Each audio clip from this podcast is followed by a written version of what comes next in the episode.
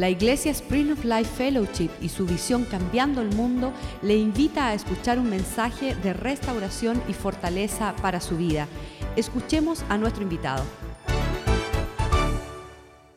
Entre tu pueblo, Señor, de estar juntos, Señor, alabando tu nombre, glorificando la fidelidad tuya, Señor, recordándonos que tú siempre has sido fiel, oh Dios que tú siempre, Señor, has tenido tu mano extendida, Señor, y en cada momento de nuestra vida, oh Dios, Tú no nos has dejado, Señor, tú estabas ahí a nuestro lado, Señor, llevándonos al próximo lugar, al próximo nivel, Señor. Y te pedimos, oh Dios, mientras estamos aquí otra vez reunidos, Señor, que sabemos que no es en vano, Dios, que tu Espíritu Santo que está aquí, Señor, conmueva cada corazón, Señor, que lleve a convicción, que nos lleve a entendimiento y toda verdad, Señor. Que podamos salir de aquí, Señor, con mayor entendimiento, oh Dios, de que dice tu palabra sobre nosotros, Señor que podamos tener una convicción, Señor, que sea vida en nosotros, oh Dios, para poder compartir, Señor, con nuestras familiares, amistades y el mundo completo, oh Dios, la verdad tuya, oh Dios. Que tu reino, Señor, venga a este mundo, Señor, y se haga tu voluntad aquí, porque nosotros estamos aquí, Señor, para hacer eso mismo, Señor, para mostrar quién tú eres, oh Dios, para mostrar tu reino en esta tierra. Te adoramos y bendecimos tu santo nombre, oh Dios. En nombre de Jesús te lo pedimos y te damos gracias. Amén y amén a todos los hombres que están aquí. Le damos gracias a Dios por ustedes, por su fidelidad. Están aquí representando al masculino. Le damos gracias a Dios por ustedes. Y hoy va a ser para las mujeres. Así que ustedes hombres disfruten, escuchen, conozcan para que también pueda ser de bendición. Pero las mujeres vamos a gozarnos aquí hoy. Amén. Mientras estábamos pensando y, meditando y orando de qué íbamos a compartir hoy, nada más que pude pensar una cosa, como es, está, eh, el Señor está haciendo tantas cosas con los hombres y con el libro de qué es un hombre y lo que Dios está llevando al hombre a hacer, a restaurar al hombre a, la imagen de, de, la semejanza de Cristo y restaurar otra vez el hombre de lo que Dios quiso en el huerto de Edén. Solamente pensé, hay una cosa solamente para predicar hoy y para titular el mensaje, que es una mujer. Así que hoy vamos a hablar qué es una mujer. Y espero que en este tiempo que estemos juntos van a haber muchas escrituras, pero que podamos tener un entendimiento más grande, más apto. Y no solamente un entendimiento que se haga vida en nosotros y que nosotros también podamos levantarnos como las mujeres de Dios que Dios nos mandó a hacer. Porque en estos eh, círculos cristianos um, y en el mundo se ha dicho muchas cosas de que es una mujer y que debe ser una mujer. Um, y de verdad que la palabra de Dios define quiénes somos. Amén. No tenemos que estar ah, tratando de averiguar, leyendo libros, leyendo ah, filosofías de hombres, sino solamente lo que dice Dios. Y espero que en ese tiempo podamos tener un mayor entendimiento de eso mismo, de qué es una mujer y qué es lo que ha dicho Dios sobre nosotros y quiénes somos nosotros, para poder, como estábamos hablando en el principio, traer el mensaje de Dios, el reino de Dios a esta tierra, que nosotros estamos aquí para mostrarle al mundo y para hacer el gobierno de Dios aquí en esta tierra, para que todos puedan ver quién es Dios a través de nosotros. Amén. No solo estamos aquí para existir y no estamos pensando en el cielo, una cosa lejana que vamos a vivir por la eternidad, sino Cristo nos dijo, venga tu reino y se haga tu voluntad aquí en la tierra como se hace en el cielo, para que la voluntad y el reino de Dios, el reinado de Dios, el gobierno de Dios se vea aquí, para que podamos mostrar al mundo quién es Dios quién es la sabiduría de Dios, el amor de Dios, la gracia de Dios, la misericordia de Dios, el juicio de Dios, la justicia de Dios. ¿Quién es Dios en nosotros? Amén. Así que vamos a ir bien rapidito al principio, porque en el principio podemos entender las cosas mejor, ¿verdad? Así que vamos a Génesis 1, 27 al 28 y vamos a leer estos, estas escrituras bien rapidito y después vamos a indagar un poco más sobre ellas. Pero en el principio dice, y creó Dios al, al hombre a su imagen a, la imagen de Dios los creó, varón y hembra los creó. Y los bendijo Dios y les dijo, fructificad, multiplicaos, llenad la tierra y la soyugarás y señorearle en los peces de los mares, en los aves de los cielos y en todas las bestias que se mueven sobre la tierra. Vemos que esto fue la pronunciación a Dios sobre el, el hombre y la mujer. Les dijo, vamos a hacer al, hombre y al varón y a la hembra a la imagen de Dios y les dio todas estas bendiciones que hemos escuchado, que, lo fructíferen, que sean fructíferos, que multipliquen, se multipliquen, que llenen la tierra, que la, que la sojugaran, que se, se soñaran de Él y que podamos tomar dominio sobre esta tierra. Vamos a ir a Génesis 2, 18 al 23. Y dijo Jehová Dios, no es bueno que el hombre esté solo, le haré una ayuda idónea para él.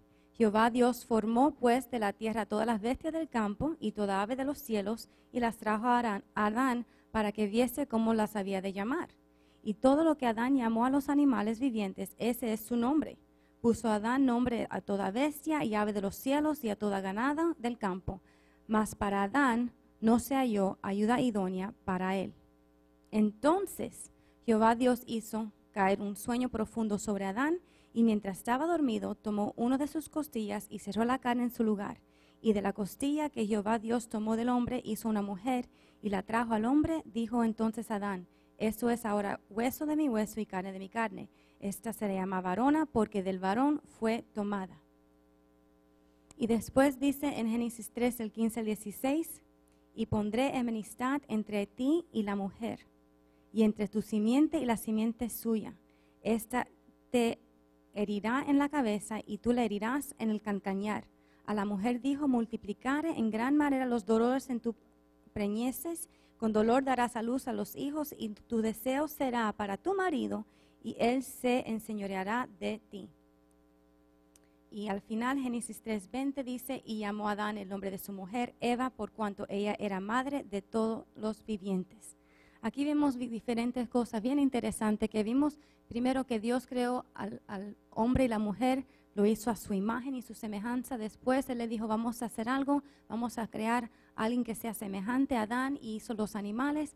Y Adán le empezó a poner todos los nombres a todos los animales. Pasaron por ahí las vacas, los caballos, el ganado, los chivos, pasaron todos los animales y Él los nombró a cada uno y después se dio cuenta que ahí no había nadie que era como él, que puede ser una ayuda para él.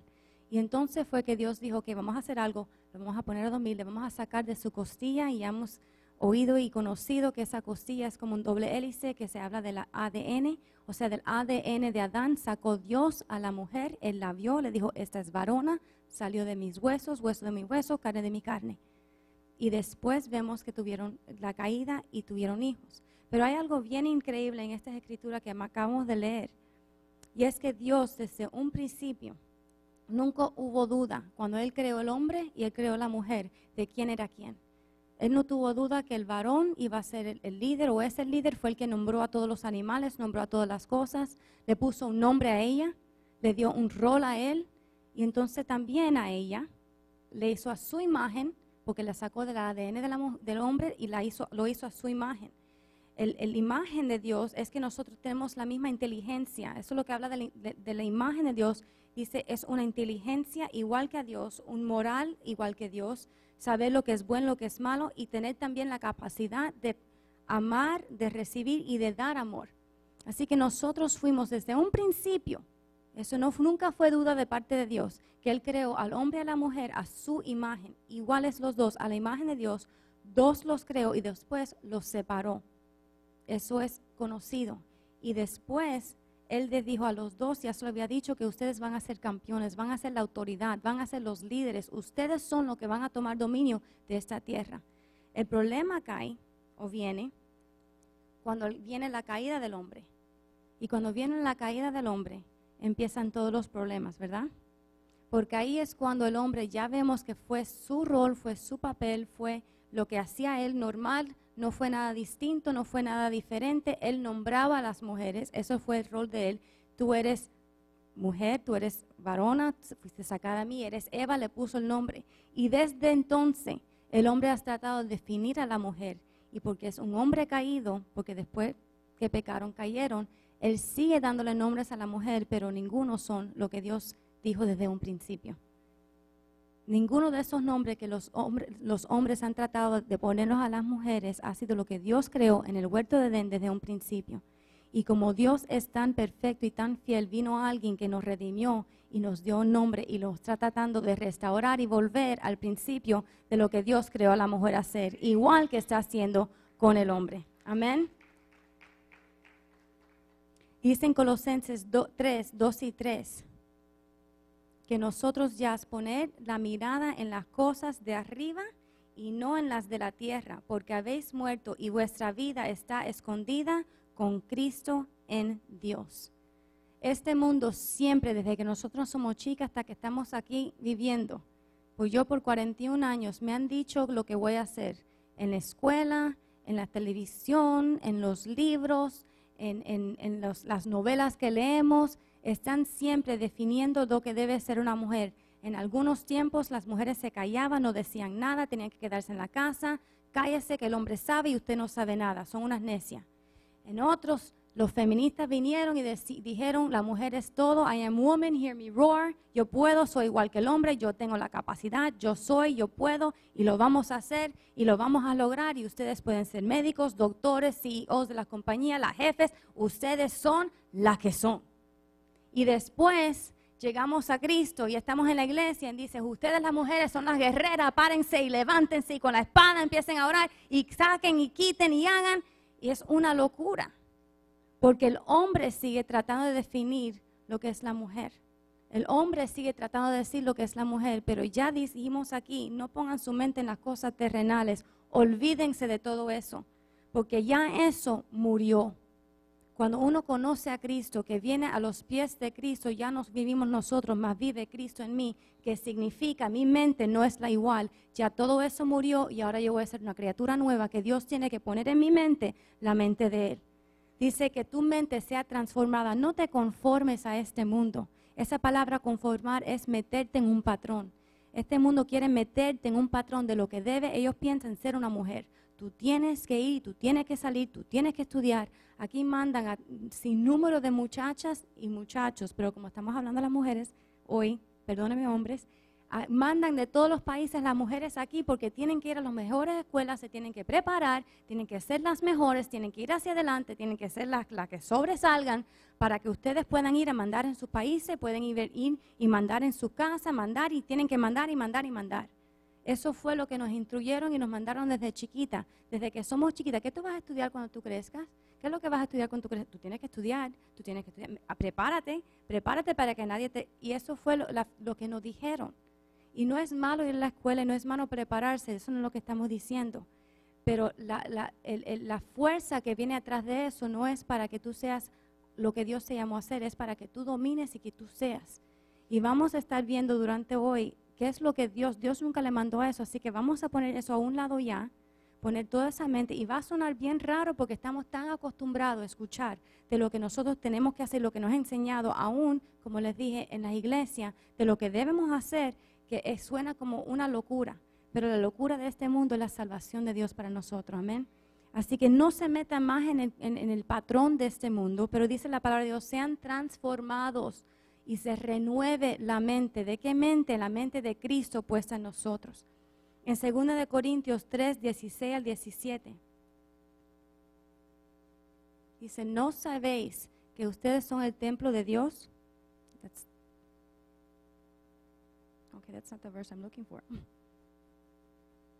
Segunda, perdón, segunda de, de Corintios, Corintios 3, 16 al 17. Thank you. Pero cuando se convirtiera, convirtieran en, al Señor, el velo se quitará. Versículo 17, porque el Señor es el Espíritu, y a donde está el Espíritu del Señor, ahí hay libertad. Ya nosotros no estamos atados a lo que nos dijeron, a lo que nos hablaron en este mundo. Ya nosotros tenemos una libertad en Cristo para hacer lo que Él nos llamó a hacer. No una libertad para hacer lo que nosotros queremos, pero tenemos la libertad para por fin hacer lo que Él quiso desde un principio que nosotros fuéramos.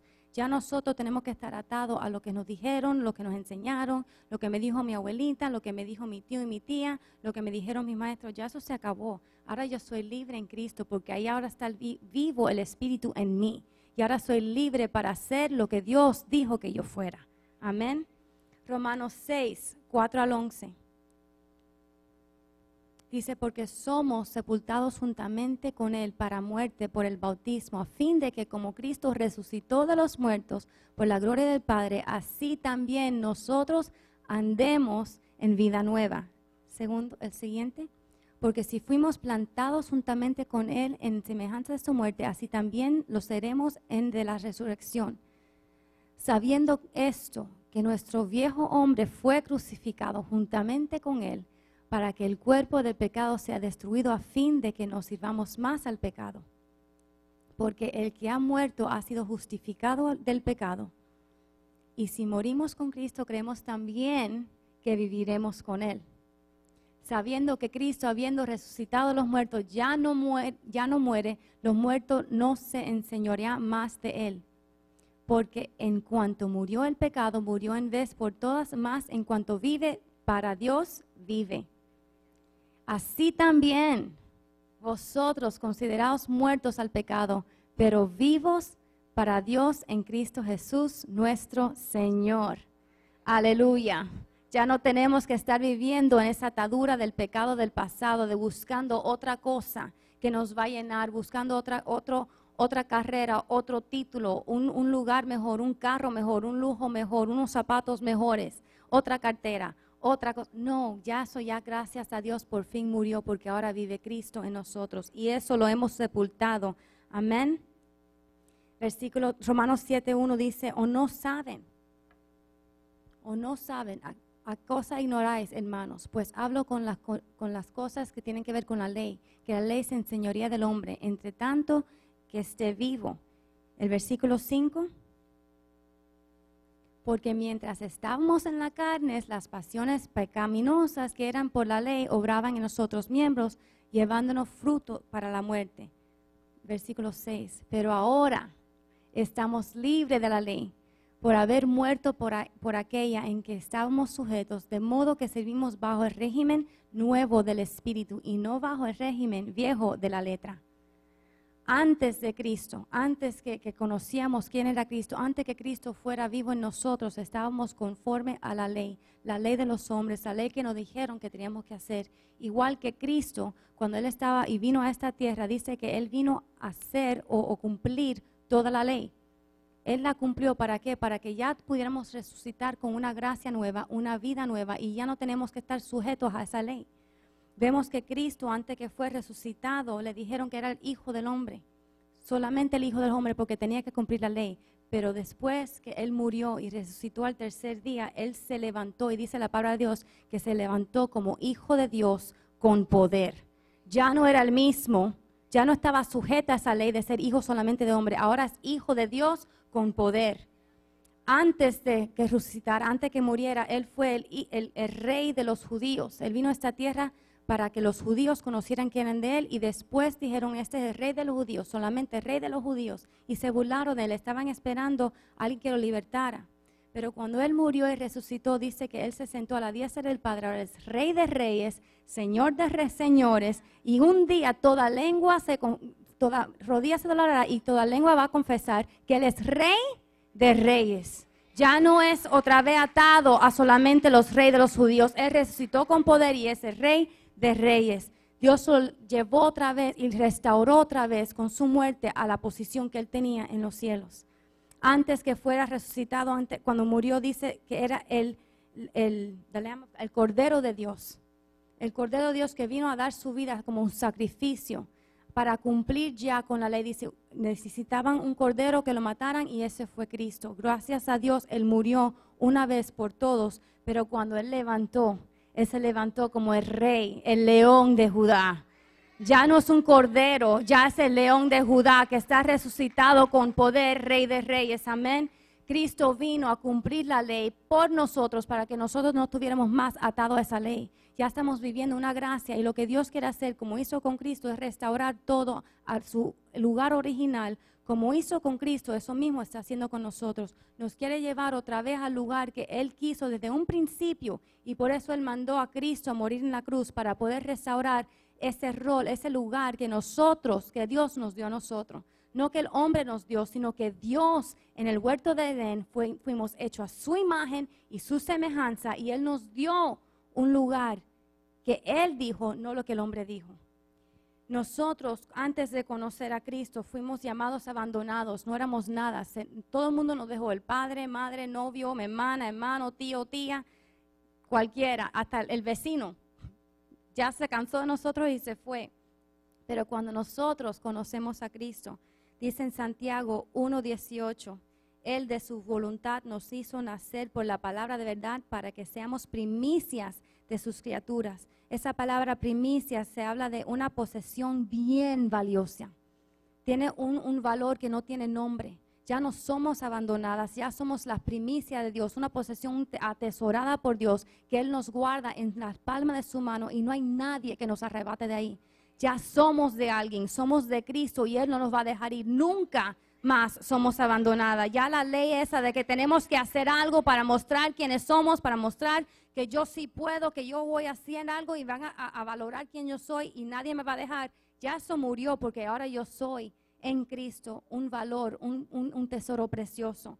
Antes de conocer a Cristo éramos amargas, tenemos una amargura encima, porque todo nos salió mal, porque estábamos nos abandonaron, porque todo era horrible.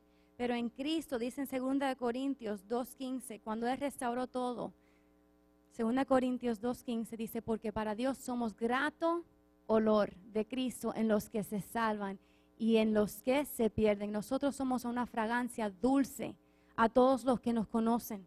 Ya nosotros no tenemos que, mostrar la, dureza que tenemos para poder llegar hacia adelante y porque yo puedo. No, eso murió, ya eso fue crucificado juntamente con Cristo, estamos levantados y ahora yo soy un grato olor, la fragancia de Cristo al mundo completo. Amén. Antes éramos unas víctimas, víctimas de la circunstancia, víctimas del abuso, víctimas de lo que nos dijeron, que eres tonta, que no sirves, y estamos viviendo con la cabeza abajo sin saber quién éramos y tratando desde cada vez que sacábamos la cabeza, la ley, el hombre otra vez no sirves, eres un idiota, ¿no? no eres nadie. Pero en Cristo, cuando vino a nuestra vida y Él resucitó en nosotros, dice que somos más que vencedores. Y todo lo puedo en Cristo, que me da fortaleza. Amén. Antes éramos inestables, corriendo a un, un, trabajo a otro, a un colegio a otro, a una casa a otra, tratando de averiguar dónde es que yo puedo, dónde me voy a mostrar que, que, que sí valgo algo de un carro tengo que ir a otro carro porque es mejor de una casa a otra casa para que vean que yo sí algo tengo algún valor, pero no, no, no, no, en Cristo dice en 1 Corintios 15, 58 que somos inconmovibles. Así que hermanos míos amados, estar firmes y constantes, creciendo siempre en la hora del Señor sabiendo que vuestro trabajo en el Señor no es en vano. Ya no tenemos que estar corriendo de un lado al otro porque ahora nosotros somos constantes. Ponemos nuestra cara firme, como dice la palabra de Dios, like a flintstone, una piedra sólida como Cristo hizo ir a la cruz, porque nada nos va a conmover, porque ahora sabemos quiénes somos en Cristo. Antes éramos unas necias diciendo las mismas cosas que decía en el mundo, dando el mismo consejo que daba el mundo hablando las mismas sandezas que hablan el mundo. Tienes que hacerte alguien, tienes que estudiar, tienes que buscarte un hombre con dinero. Asegúrate que, después que tengas ese hombre, que tú tengas tu cuenta separada, y, porque tú nunca sabes cómo te abandonaron antes, ¿te acuerdas? Ahora tienes que hacer algo diferente, pero en Cristo, 1 Corintios 2, 16, ahora somos sabias porque tenemos la mente de Cristo. Él ha puesto sus pensamientos en nosotros. ¿Se acuerdan lo que dijimos? La imagen de Dios está en nosotros. Los pensamientos, el intelecto, la sabiduría de Dios está en nosotros. No porque somos alguien, porque Cristo lo puso en nosotros. Es su espíritu que nos lleva verdad. Dice la palabra de Dios, el que necesita sabiduría, que se lo pida a Dios, que se lo da a todo hombre libremente. Eso que Dios nos ha prometido. No porque somos alguien, sino porque eso es lo que Dios nos creó para hacer. Antes éramos débiles, tratando siempre de mostrar que éramos fuertes, tratar de siempre demostrar, tengo que hablar de cierta manera, tengo que decir algunas malas palabras para que me den respeto. Estábamos hablando el otro día que cuando estaba viendo eh, un programa un día que se llama What Not to Wear, sé que no he escuchado, que no ponerse, estaba, anyways, estaba viendo el programa y siempre ponen una biografía de la persona que, van a, que le van a decir qué se puede poner y qué no se debe poner y la están siguiendo y ven lo que se está poniendo. Después la llevan a un cuarto y le, empiezan a quitar toda su ropa y, la van a empezar a vestir de nuevo para aquellos que no han visto el, programa. Y le empiezan a decir, esto luce bien, esto luce mal y tú debes vestirte así. Y cuando estaba viendo, no pude ver el principio del programa porque lo cogí tarde. Pero sale una señora y le empiezan a seguir y cuando después le dicen, ahora no te puedes poner esto, tienes que quitarte esto, ahora tienes que votar, porque le botan la ropa cuando ella ve todo lo que le están haciendo, dice, yo tengo derechos, yo quiero hablar con el productor porque yo sé que yo puedo hacer y empieza un drama y un show con una actitud de que yo sí puedo. Y yo mirando a estas muchachas decía, esta tiene que ser de Miami. Tiene. tiene que ser de Miami porque tenemos fama, ¿verdad? Las de Miami tienen algo especial, tenemos ese, ese, ese, ese empuje hispano, ¿no? Esa salsa hispana. Bueno, pasó, terminé el programa y después no me pude dormir porque Joaquín estaba en la casa y seguí viendo los programas de, de, de, moda, sorry. Entonces, otra, tanto me quedé despierta que pusieron el, el, mismo programa otra vez. Ya saben cuánto tiempo estuve despierta. Y pusieron el mismo programa otra vez y sí pude ver el principio de dónde era la señora. ¿Y saben de dónde era?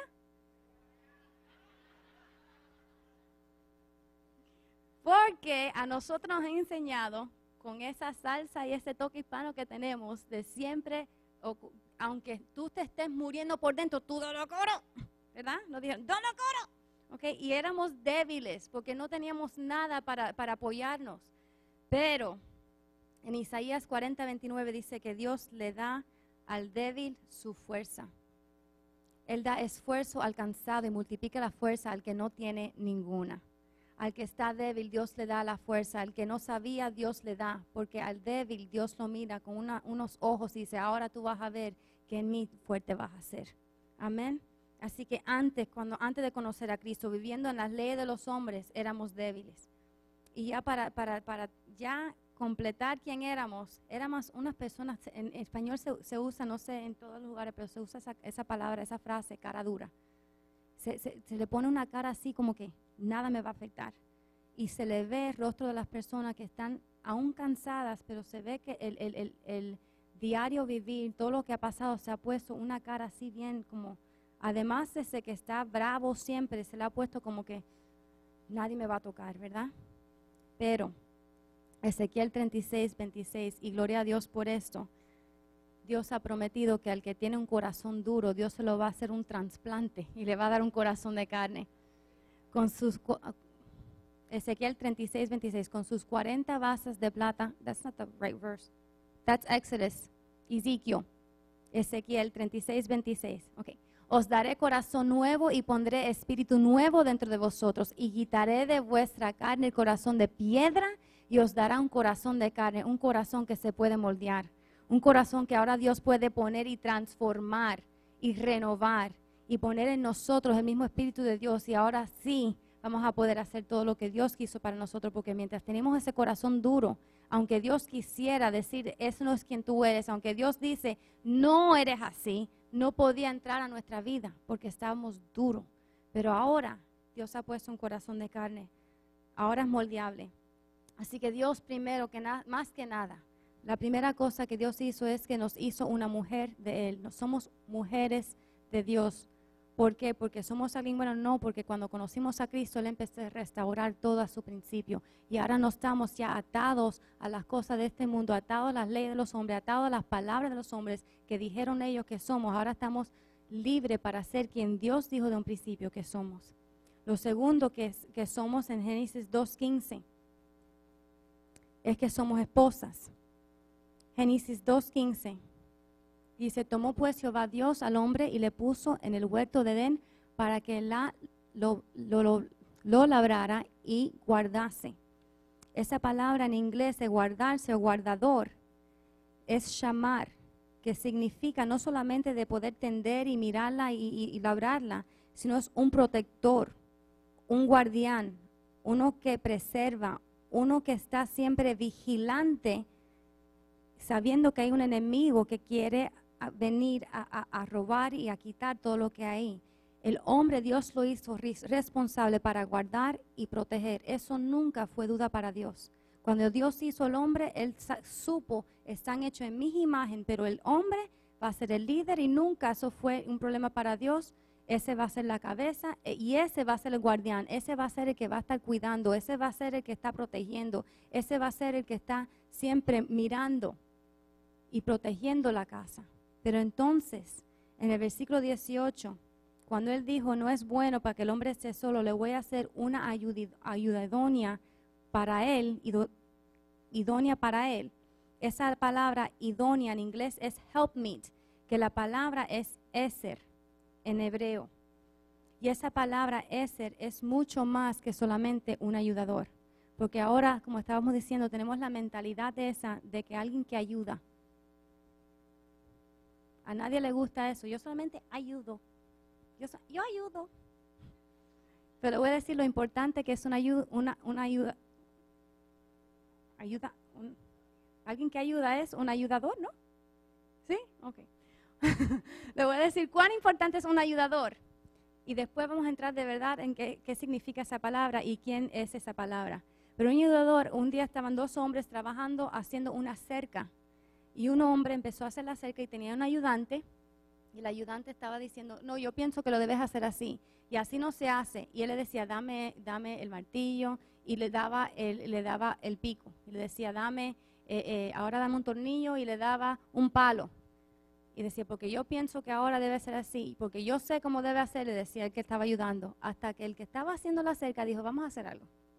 Yo voy a ayudarte a ti a hacer la cerca. Y en cuatro horas, ese primer hombre que empezó, nada más que pudo poner una estaca para la cerca. Una. En cuatro horas el segundo hombre dijo, ok, vamos a hacer algo, yo voy a, hacer, yo voy a ayudarte a ti y tú vas a hacer la cerca. Y el hombre empezó a hacer la cerca y dijo, dame martillo, dame y empezaron a hacer, y terminaron en dos horas una hilera completa de la cerca. Y el hombre dijo, tú ves, como yo sabía, y dice, no, es que tú tenías un ayudante mejor que yo. Tan importante es una persona que ayuda, porque ese hombre nunca va a lograr lo que va a hacer. Esa palabra de Eser es lo que se usa en la, en la Biblia 20 veces y del 20 veces, 18 veces se usa para Dios. En Deuteronomio 33, 7. Vamos a ver solamente algunas escrituras de esto, no vamos a ir en los 19, en los 20, perdón. Y estaba y esta bendición, esta bendición profirió para, para Judá. Dijo así, oye, oh Jehová, la voz de Judá y llévalo a su pueblo sus manos le basan y tú seas su ayuda, ayuda contra sus enemigos. ¿Quién es la ayuda? Dios. Vamos a seguir a Deuteronomio 33, 26. No hay como el Dios de, Jesurón, quien cabalga sobre los cielos para tu ayuda y sobre las nubes con su grandeza. Otra vez hablando de quién? De Dios. Salmos 33, 20. Nuestra alma espera a Jehová, nuestra ayuda y nuestro escudo es Él. Salmo 146, 5. Bienaventurado aquel cuyo ayudador es Dios de Jacob, cuya esperanza está en Jehová su Dios. Esa palabra de que Dios hizo a, la mujer la ayuda idónea del hombre es la misma palabra que se usa de Dios. Cuando Dios vio al hombre en ese huerto, dijo, hay nadie que pueda ayudarlo a hacer lo que yo lo mandó a hacer, no hay nadie que se compara a eso, tengo que hacer algo. Hizo a la mujer a su imagen, a la perfección de una ayuda idónea, a la ayuda como es Dios a los hombres. Dios vino a ayudar al hombre, sin Dios nosotros no somos nada. Y lo que Dios nos dio, la responsabilidad y la autoridad en ese huerto, a la imagen de Dios, con excelencia, ¿se acuerdan que Dios nos creó, creó para ser exitoso desde un principio, lo leímos, a los dos, a los hombres y la mujer, los dio junto. Y nosotros, Dios nos dio el privilegio, la responsabilidad y la autoridad para ayudar al hombre a llegar al éxito que él necesita. Sin nosotros, sin la mujer, el hombre no va a llegar a hacer lo que Dios le mandó a hacer a su cumplimiento. Nosotros hemos, estamos creadas con unas facultades tan increíbles que se compara solamente a Dios solamente se puede comparar a la ayuda que Dios le da al hombre, a, todos nosotros cuando estamos buscando un socorro. Señor, ayúdame. ¿Por qué? Porque la fuerza que tiene Dios es mayor que la que tenemos nosotros. Y nosotros somos esa, esa persona a los hombres. Eso fue el rol que Dios nos dio a nosotros. No es para menospreciarlo, porque yo no creo que nadie aquí menosprecie a Dios. Es para tomarlo en serio y darle gracias a Dios y tomar la responsabilidad y la autoridad que Dios nos dio de poder ayudar a un hombre hacer lo que Dios lo llamó a hacer, a llevar a un ministerio a hacer lo que Dios llamó que hiciera. Esas somos las facultades que tenemos nosotros. ¿Por qué es que la mujer puede cocinar, cargar un bebé y recoger algo del piso al mismo tiempo con el pie? Y hablar en teléfono. You're right. ¿Ok? ¿Por, ¿Por qué? es porque Dios nos creó de una manera tan increíble, pero tan increíble, que eh, tenemos unas facultades. Cuando tú ves a una pareja que empiezan una compañía, los dos, el esposo y la esposa, empiezan en la compañía en, lo más básico. En seis meses la mujer es la gerente del piso y el hombre todavía está En lo más básico, si es que no la- no la han votado, ¿verdad? Porque nosotros somos súper hábiles. Somos súper hábiles, podemos hacer diferentes cosas porque fuimos creados para ayudar, para llevar, para empujar. To enable. How do you say enable? Facilitar. Facilitar lo que Dios quiere hacer en esta tierra. Lo que Dios quiere hacer en esta tierra, que su reino venga, que el hombre llegue a una posición de autoridad, del hombre que pueda decir y ser líder y subyugar de esta tierra, de tomar autoridad y dominio en esta tierra, solamente se puede hacer cuando tenemos una mujer al lado. Mujeres, nosotros no somos una cualquier cosa, ni somos solamente una ayuda. Somos ayuda. Somos ayuda. Y no van a poder llegar al lugar que tienen que llegar si no fuera que Dios creó a alguien comparable al- a- al hombre que fuimos nosotros. No es algo de menospreciar, no es algo de decir, eso no sirve para nada. No, no, no, eso es lo que dice el hombre. Pero fuimos renovados en nuestras mentes, amén. Ya estamos en Cristo, ya resucitamos con el poder de Cristo en nosotros, con el Espíritu de Dios en nosotros. Ya nosotros sabemos quiénes somos. Somos mujeres de Dios y yo estoy aquí con un rol y yo tengo un llamado y yo voy a cumplir ese llamado. Yo voy a ayudar al hombre que tengo que ayudar. Amén. Y para aquellas mujeres que piensan, bueno, ya yo no soy esposa o no estoy casada, ya se me fue el tren, como dicen algunas, o ya lo fracasé por cualquier, cualquier cosa y dicen, bueno, esa, esa parte de mujer, de ayuda, no me toca. Hay una mujer en la Biblia que se llamaba María Magdalena. ¿La conocen? Esa mujer nunca, que conocemos, nunca está en las escrituras que se casó. Pero ella estaba ahí haciendo una ayuda idónea a Cristo, a sus discípulos, a sus seguidores en todo momento, no solamente en servirlos a ellos, ella también ayudaba financi- financieramente. ¿Por qué? Porque ella sabía que Cristo tenía algo que hacer en esta tierra, mandada por Dios, y ella estaba ahí para ayudarlo a hacerlo. Así que las mujeres que están solteras, que no tienen un hombre al lado, que no están casadas en este momento, no se piensen que están aquí sin hacer nada. Dios tiene un plan porque tú sigues siendo mujer, tú sigues siendo una ayuda y tú estás aquí para ayudar a un ministerio, ayudar a una visión, hacer algo para que el reino de Dios se establezca en esta tierra y tú estás aquí con tu facultad y todo lo que Dios te ha dado para ayudar a ese ministerio, a ese pastor, a esa visión, lo que sea. Pero no están aquí en vano y no es que su tiempo ha pasado. Tenemos mucho que hacer porque es nuestro llamado, es que, quienes somos nosotros, ayudadoras, ayudas idóneas. Y estamos aquí para cumplir lo que Dios nos llamó a hacer. Y cuidado con aquellas que están casadas, que un día se van a tener que someter a ese hombre, que van a tener que ayudar. Y esa palabra sujetar en inglés es submission, submisión, estar bajo de la misión de alguien. Si el hombre con quien tú tienes al lado no sabe qué misión tiene, ni a dónde va, ni te acerques, porque vas a estar vagando toda la vida y te vas a frustrar, porque tu llamado va a ser frustrado, porque tú eres una ayuda idónea. Y alguien que no sabe dónde va, no quiere ayuda. Así que tengan mucho cuidado cuando vean un hombre y dicen, yo te... me-", con la Biblia grande, bueno, ya no se usa Biblia grande, se usa la iPad. Y el iPad tiene todas las versiones de la Biblia que te puedes imaginar. ¿Y a dónde vas? ¿Y qué vas a hacer? ¿Y a, y quién tú vas a, seguir? Bueno, hoy pienso que en esta iglesia, la semana que viene quizás en otra, mañana me canso y me voy para otro lugar. ¿Y tú dónde te quedas? Ayudando a aquella a dónde? No vas a poder hacer nada. Así que cuidado, mujer. Eso fue un paréntesis gratis. María Magdalena fue una mujer que supo su lugar, supo su rol. Ella sabía que era una ayuda idónea y aún soltera hizo lo que Dios le mandó a hacer. Ella fue una mujer de Dios que Dios restauró y ella fue una mujer de Dios que ayudó en su- y, se transformó en su llamado y empezó a ayudar lo que y, ayudó a Cristo a hacer lo que Dios tenía que hacer, en, el Cristo quería hacer en esta tierra a través de él. Amén. Y la tercera cosa que vamos a estar hablando hoy es que somos madres. Dice en, en Génesis vimos que cuando Adán vio a la mujer, primero dijo esa es varona y después dijo esa es Eva. Y la palabra Eva significa ella es madre, es la eh, da, vida, ella da vida a ser, vivien- da ser vivientes. ¿ok? Esa es una mujer. Thank you, esa es la palabra que está buscando. Dadora de vida. Eso es lo que es una mujer. Eso está en nosotros. No podemos negarlo. No podemos decir, ya no voy a tener hijos, porque en este mundo nos están diciendo, no tengan hijos, porque el mundo está muy malo. Va de mal en peor. La única cosa que estamos haciendo es esperando el rapto, aleluya, que nos vayamos de aquí y ya se acabó esto.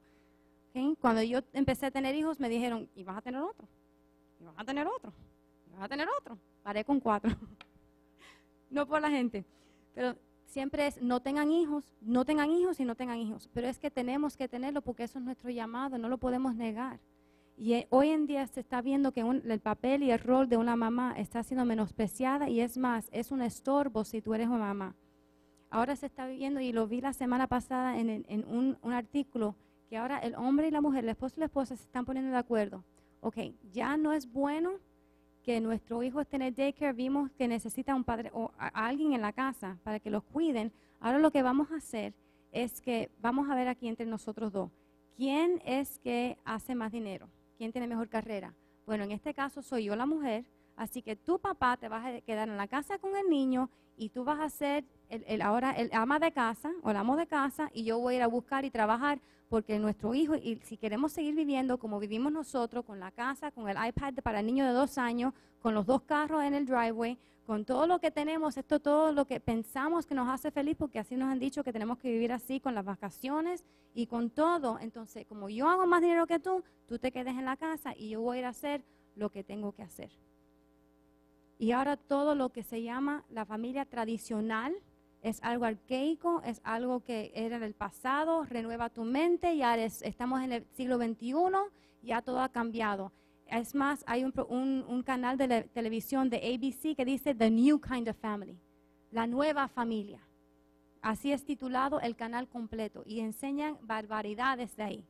Porque ya lo que Dios mandó, lo que el, Dios dijo que es bueno y el mundo ha dicho que es malo. Lo que, Dios, lo que Dios ha dicho que es malo, ahora el mundo dice que es bueno y hay un caos horrible. Ya no hay nada que se- semejante a lo que dice la palabra de Dios. Pero aquí estamos nosotros, que nuestra identidad estamos tomándola otra vez. Dios está restaurando otra vez en nosotros quiénes son las mujeres y quiénes son hombres. Los roles, los llamados que Dios nos ha dado, estamos aquí para presentarlo al mundo. Digan, mira, hay una manera mejor. La ansiedad que tú tienes encima, la locura que tú tienes encima, el esposo que se te fue con todas las mamás que estaban en el parque porque tú te estabas trabajando, eso también Dios lo puede restaurar y lo puede transformar. ¿Ok? Aquí estamos nosotros para hacer eso, pero tenemos que tener nuestra mente transformada y renovada para poder saber, y no solamente con palabras, sino que sea una vida en nosotros, que podamos entender de verdad que nosotros somos quienes somos y lo que Dios nos ha llamado a hacer, y somos madres. Segunda Timoteo 2.15. Dice, procura con diligencia presentarte a Dios aprobado como obrero que no tiene de qué avergonzarse. First Timothy, primera de Timoteo, thank you. Pero se salvará engendrando hijos si permaneciere en fe, amor y santificación con modestia. ¿Y qué significa esto? ¿Esto significa que yo solamente soy salvo cuando empiezo a parir hijos? No. ¿ok? Si vemos en Génesis 3.15, vamos a ir una vez más ahí. En Génesis 3.15 dice que pondré enemistad entre ti y la mujer y entre tu simiente y la simiente suya. Es, está, esta te herirá en la cabeza y tú le herirás en el cancañar. Vemos que desde un principio, ya en Génesis 3.15, vemos que ya iba a haber un, una batalla, siempre, entre lo que es la mujer dando, teniendo hijos y lo que es el, el enemigo de, este, el de siempre, que es el diablo, que quiere sacar y, y, y- y- no tener más los hijos de Dios, la imagen de Dios en esta tierra, y siempre va a estar correctando y batallando contra lo que es una familia, lo que son hijos. ¿Por qué? Porque aquí dice en el versículo 1 Timoteo 2.15 que nosotros vamos a ser salvos en, engend- en tener hijos, ¿verdad? Si permanecemos en fe, amor y santificación. Cuando nosotros conocemos a Cristo, empezamos a vivir lo que Dios ha dicho, empezamos a hablar como Dios habla, decir lo que Dios dice, caminar como Dios camina, ser un ejemplo. Nuestros hijos van a levantarse a cambiar generaciones porque ellos van a ser igual que Cristo, porque nosotros somos iguales de Cristo, con el carácter de Cristo formado en nosotros. Ellos lo van a ver, lo van a imitar y van a transformar este mundo. Y ya el reino de Dios va a estar en este mundo porque van a ver nuestros hijos levantándose. Pero eso requiere una madre. Eso requiere una madre. En Malaquías 2.15, ¿por qué tener hijos y por qué casarse? Dice, nos hizo él uno habiendo en él abundancia de espíritu. ¿Y por qué uno? Porque buscaba una descendencia para Dios. Guardados pues en vuestro espíritu y no seas desleales para con la mujer de, su, de vuestra juventud. Dios quiso un matrimonio para que tuvieran hijos piadosos, hijos que siguieran los reglamentos de Dios, hijos que pudieran crecer con el mismo imagen y carácter de Cristo para la salvación de esta tierra.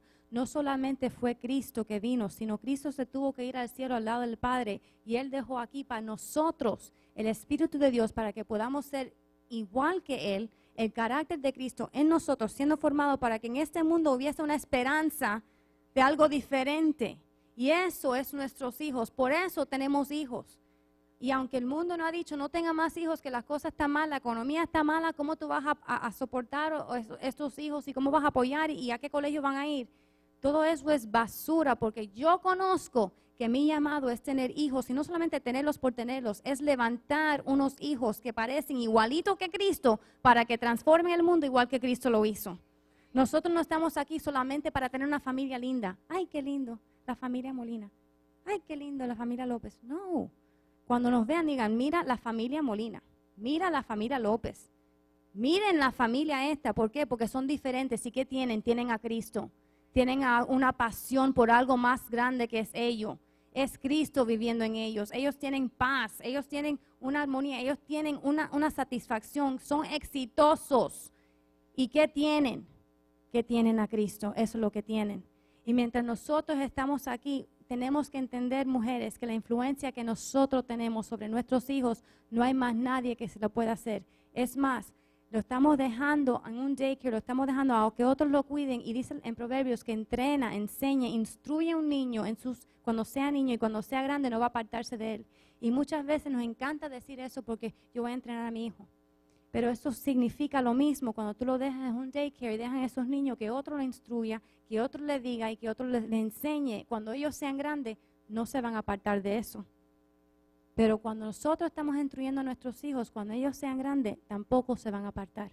Y la influencia que tiene una madre es tan poderosa que nosotros no podemos entender. Pero en, en estos tiempos he podido ver y pude ver la biografía de una persona que cuando eh, una mujer conoció a un hombre, se enamoró locamente de él, no se casaron, pero salió en estado. Y este hombre, en cuanto se dio cuenta que ella estaba en estado, la dejó, porque él tenía otros planes, era un filósofo, él que era un activista, él, él, tenía grandes eh, eh, sueños en la política. Y la, y la dejó, y esta mujer se fue, y después de unos, un tiempo se casó con otro señor, un hombre que la cuidaba, que le trató de dar una mejor vida, y todo este tiempo esta mujer empezó a decir a, su hijo lo que el papá del verdadero enseñaba. Le decía, esto es lo que piensa tu papá, estos son los libros que te escribió tu papá, esto es lo que tú tienes que vivir, esto es lo que, esto es, lo que es correcto, esto es lo que te, va a traer la satisfacción, este es el sueño de tu papá.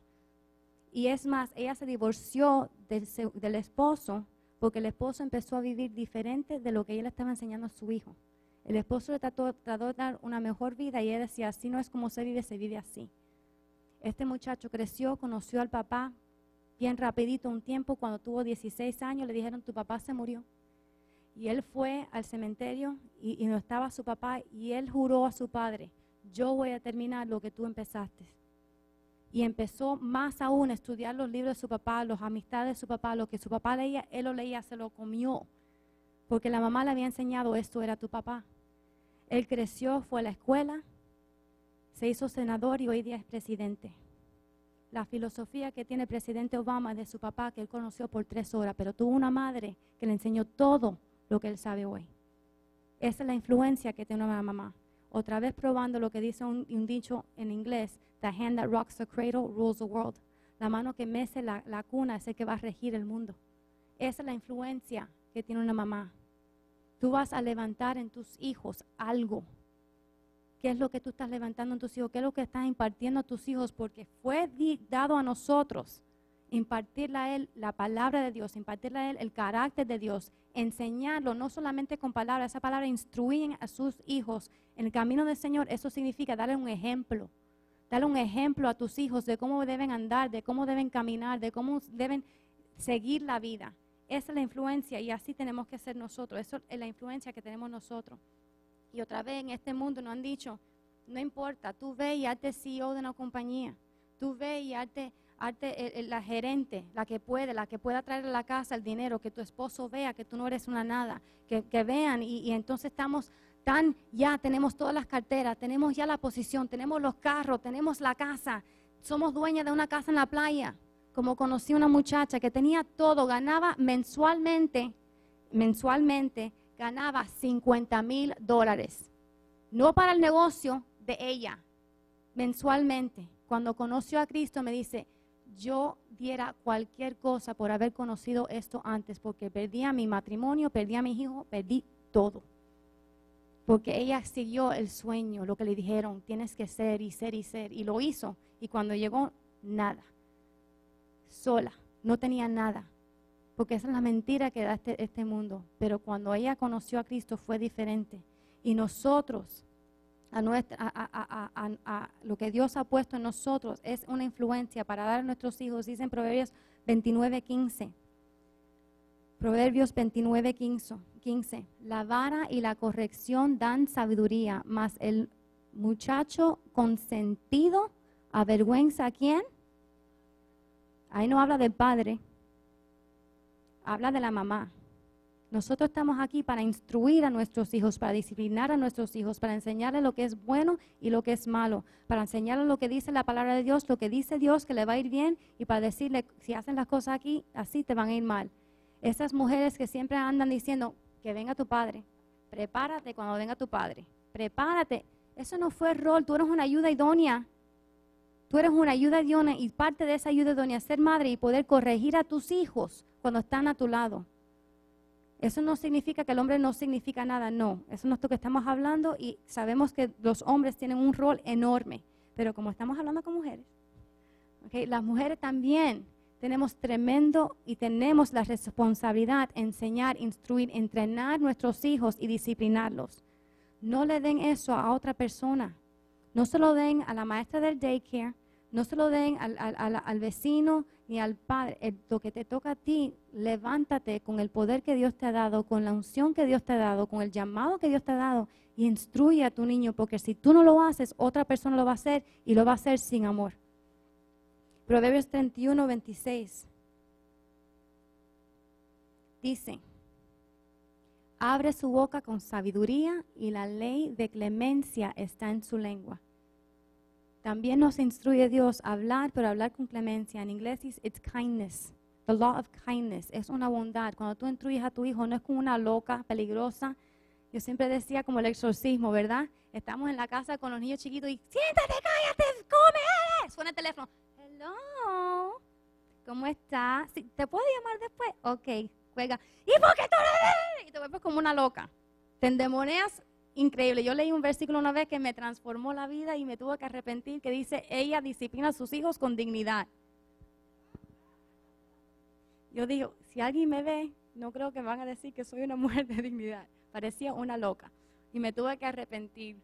Pero aquí dice que la mujer esta, Proverbios 31, dice que ella corrige, instruye a su hijo con sabiduría. No son palabras de nosotros, no son pensamientos de nuestras abuelitas, no es, la sabiduría de Dios y instruye con clemencia, con amor, con gracia, con bondad. Eso es lo que Dios nos ha llamado a nosotros a hacer. La responsabilidad que tenemos nosotros es de ser una mujer de Dios, es de ser una esposa, pero es también de ser madre. Y no le vamos a dar eso a ninguna otra persona porque ese privilegio nos toca a nosotros con nuestros hijos.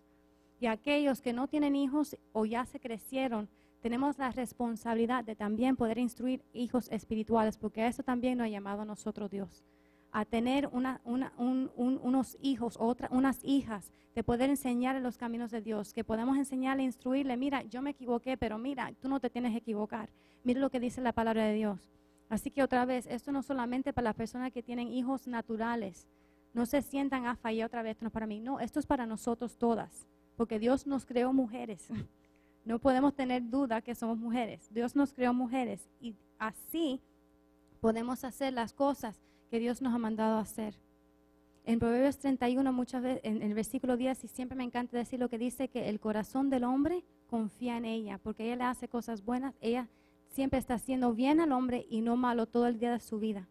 El esposo de ella está confiando en ella, ¿por qué? Porque su, ella conoce quién es ella. Ella conoce su rol, ella conoce que fue hecha en la imagen de Dios para hacer una ayuda idónea. Y esto no significa que solamente está en la casa tejiendo todo el día. Porque si ve, y lo hemos leído, no lo vamos a leer ahora, vemos que esta mujer era una mujer apta, es una mujer capaz, una mujer inteligente, una mujer que está haciendo 40 mil cosas, pero todo a su tiempo, todo en orden, sabiendo primeramente quién es ella. Ella es una mujer de Dios, que es una esposa y es una madre. Y todo está guiado para ayudar al esposo a llegar a donde tiene que llevar. ¿Y cómo lo sabemos? Porque dice que el hombre, el esposo es respetado en la ciudad, en, las, puertas de la ciudad. Eso significa que ella hizo su rol. Que todo el mundo puede decir, este hombre es alguien. ¿Por, y, ¿por qué? Porque tuvo un, un ayudante que le ayudó a llegar ahí, ¿verdad? Y después decimos, pero otra vez el ayudante se quedó atrás. No. Vamos al último versículo del Proverbios 31. Darle el fruto de sus manos y alábenla en las puertas de sus alaben las puertas sus hechos. A ella también se va a mostrar el fruto de su vida y la van a llamar bendita. No porque, como escuché a una señora de, de la iglesia que hizo esto un día, ella se sentó en un sillón y le dijo a su esposo, ahora ya me despierta a los niños y que me vengan y me digan que soy bendita. Se ríen, pero es real, tristemente real. Eso no es lo que significa ese versículo. El testimonio de ella es que ella es una mujer bendita porque tus frutos los mostrará el fruto de su vida y ella también van a decir, mira, en las puertas, en la ciudad, van a respetarla. ¿Por qué? Porque ella conoció que lo que ella estaba haciendo no era solamente una, una ayuda, ella era una ayuda. Y ella pudo lograr lo que Dios le mandó a hacer. Al fin pueden ver el fruto de su labor y todos están diciendo, increíble esta mujer. Qué increíble. Si no fuera por ella, esto no, fuera, esto no sucediera. Y ahí podemos decir, amén porque eso fue lo que Dios, por la gracia de Él, nos está restaurando a llegar a ser así. Sabiendo que el que está responsable de nuestro hogar, y que va a proteger y que va a hacer lo que tiene que hacer, es Él. Pero yo, yo estoy aquí para ayudarlo a Él a hacer lo que Dios le ha mandado a hacer. Y sin mí, Él no lo va a lograr. Así que yo tengo que poner y tengo que aprender y tengo que hacer lo que Dios me ha llamado a hacer.